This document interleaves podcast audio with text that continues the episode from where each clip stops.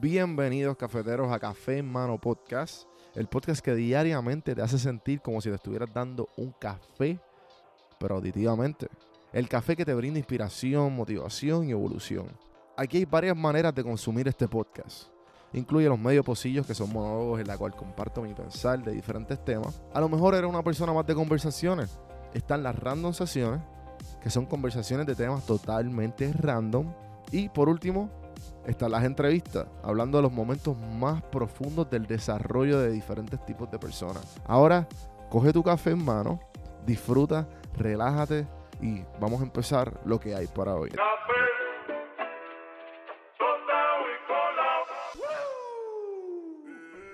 Yo no sé ustedes, pero uno de mis directores favoritos en toda la industria del cine es Quentin Tarantino. Y pues la carrera de Quentin Tarantino es bien interesante porque él es de estas personas, yo pienso yo, que él es como el primer youtuber. ¿A qué me refiero con esto? YouTube no existía para cuando él salió. Él salió para los, primero, para los años 80. Pues obviamente como no existía YouTube para este tiempo, él nunca estudió en film school. So, él tuvo una estrategia bien interesante. Él se hizo pasar por un periodista para una novela, para un, creo que fue para un periódico. Y pues empezó a entrevistar a todos estos directores famosos a su, esa época. Y de, esa, de esas entrevistas él aprendió y empezó a, grabar y empezó a hacer películas. ¿Qué pasa? Quentin Tarantino, creo que la primera película que él hizo se llamó Reservoir Dogs, que está muy, muy buena. Que actually, fun fact, los que vieron La Casa de Papel, um, sabes que ellos le dan nombres de países a, a, a los atracadores. Pues Reservoir Dogs es un atraco y pues bien, de ahí fue que sacó la idea el director de La Casa de Papel, de Reservoir Dogs, porque el atraco, los atracadores tienen, eh, tienen nombres de colores, por colores. Y bueno, una película muy buena, véanla, es una clásica, pero ¿qué pasa? Esta fue su primera película. Entonces, en esta entrevista que les voy a poner ahora de él, él explica qué fue lo que él hizo para no tener que ir a film school y de ahí brincar al espacio.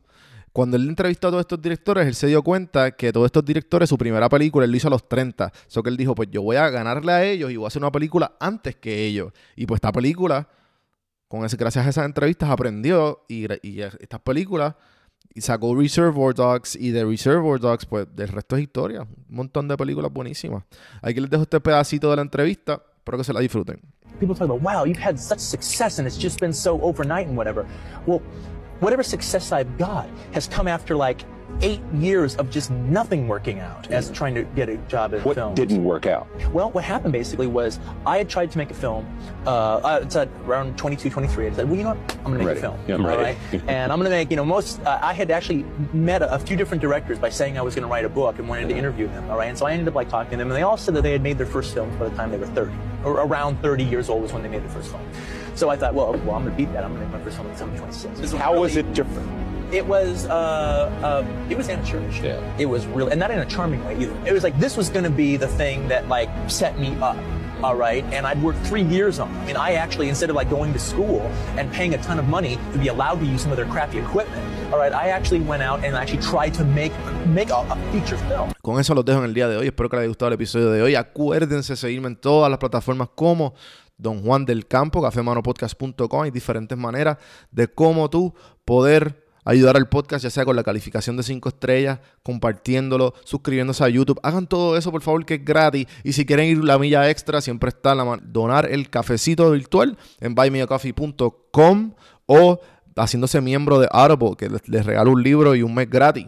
Todas esas cositas ayudan al podcast a mejorar la calidad, el contenido y, y que esto siga por ahí para abajo. Así que gracias, gente, y hasta mañana. Mañana. El podcast es traído a ustedes por Puerto Rico Sin Filtro. Puerto Rico Sin Filtro te ayuda a ti con tu negocio, con tu marca personal y especialmente con tu podcast. Yo soy parte del equipo de PR Sin Filtro y si entras a cafemanopodcast.com y ves el botoncito de reservar consulta, vas a ver todos los servicios que ofrecemos. Ya hemos ayudado a gente con los intros, eh, haciendo su podcast, creando sus páginas, bueno, con un montón de cosas. Así que acuérdate, me escribes a mí en Don Juan del Campo en todas las redes o entra a cafemanopodcast.com para más información.